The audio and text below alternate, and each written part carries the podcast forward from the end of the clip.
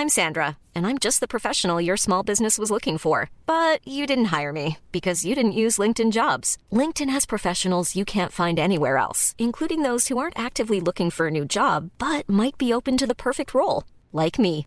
In a given month, over 70% of LinkedIn users don't visit other leading job sites. So if you're not looking on LinkedIn, you'll miss out on great candidates like Sandra. Start hiring professionals like a professional. Post your free job on linkedin.com/people today.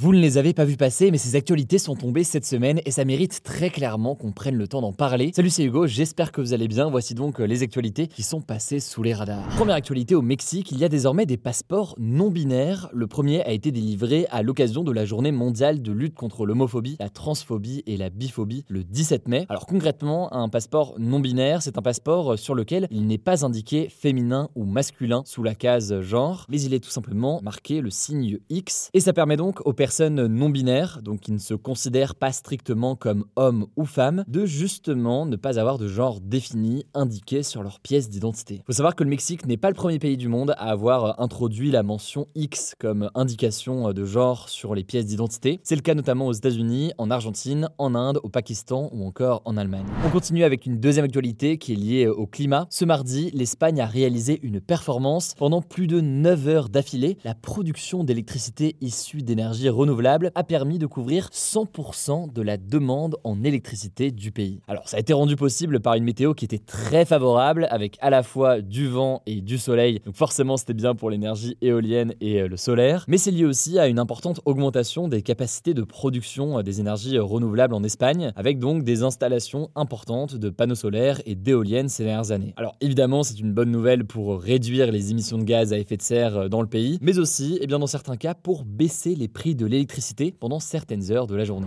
Troisième actualité très intéressante qui concerne là aussi le climat. Aux États-Unis, il y a un accord historique qui a été conclu pour préserver le fleuve Colorado de la sécheresse et le tout après un an de négociations tendues. Alors le fleuve Colorado, en fait, il traverse sept États de l'ouest des États-Unis. Il approvisionne environ 40 millions de personnes en eau. Il permet aussi l'irrigation de millions d'hectares de cultures. Le problème, c'est qu'avec le changement climatique, depuis plus de 20 ans, il est menacé par des périodes de sécheresse de plus en plus récurrentes et de plus en plus intenses. Or, eh bien, c'est une source de fortes tensions entre les sept États par lesquels le fleuve Colorado passe, puisque jusqu'ici, le cours d'eau était régi par la règle du premier arrivé, premier servi. Ce que ça veut dire, c'est que les agriculteurs de Californie, qui se situent donc au début et près de la source de ce fleuve, pouvaient tirer plus d'eau que ceux de l'Arizona ou alors du Nevada qui arrivaient après. Eh bien, l'année dernière, face à une situation de sécheresse exceptionnelle, le gouvernement fédéral américain, donc le gouvernement américain, a demandé au gouvernement de ces sept États de trouver un accord pour réduire leur consommation d'eau du fleuve. Ces négociations ont pris beaucoup de temps, elles ont été beaucoup décalées et finalement donc on a appris ce mardi que eh bien un accord historique avait été trouvé entre les sept États. La Californie, le Nevada et l'Arizona ont donc accepté de réduire leur consommation d'eau en provenance du fleuve de 13%, ce qui devrait permettre de garantir a priori une meilleure répartition de la ressource. Je laisse la parole à Madeleine pour la suite des actualités. Merci Hugo et salut tout le monde. On continue avec une cinquième info. L'entreprise Meta, qui possède notamment Facebook et Instagram, a écopé d'une amende record de 1,2 milliard d'euros pour avoir enfreint les règles européennes sur la protection des données. Alors concrètement, Meta est condamné pour avoir continué de transférer des données personnelles d'utilisateurs européens vers les États-Unis, alors que c'est interdit par les lois européennes. Et c'est la première fois qu'une entreprise est condamnée à un tel montant depuis la mise en place du règlement européen sur la protection des données personnelles il y a 5 ans. De son côté, Meta a qualifié cette amende d'injustifiée et inutile, et l'entreprise a annoncé qu'elle comptait faire appel de cette décision. Sixième actu, et c'est un événement qui a eu lieu dimanche dernier, le joueur de foot brésilien Vinicius Junior a été victime de racisme en plein match. En fait, pendant que son équipe, le Real Madrid, affrontait Valence, il a été traité de singe par des supporters de l'équipe adverse en raison de sa couleur de peau. Il est allé voir l'arbitre pour s'en plaindre, mais l'arbitre n'a pas stoppé le match, et finalement Valence a gagné 1-0. Et donc juste après la rencontre, Vinicius a dénoncé sur les réseaux sociaux une forme de racisme banalisé en Espagne, en expliquant qu'il était victime de ce genre d'insultes à pratiquement chaque rencontre, sauf dans le stade de son club. Depuis dimanche, de nombreux personnalités comme Kylian Mbappé ou le président brésilien Lula ont soutenu le joueur. Ce lundi, pendant plus d'une heure, le Christ rédempteur de Rio de Janeiro a même été éteint en signe de soutien. Et ce mardi, trois hommes suspectés d'avoir proféré des insultes racistes ont été arrêtés par la police espagnole. Le club de Valence avait aussi déclaré le lendemain de la rencontre souhaiter expulser ses supporters du stade à vie.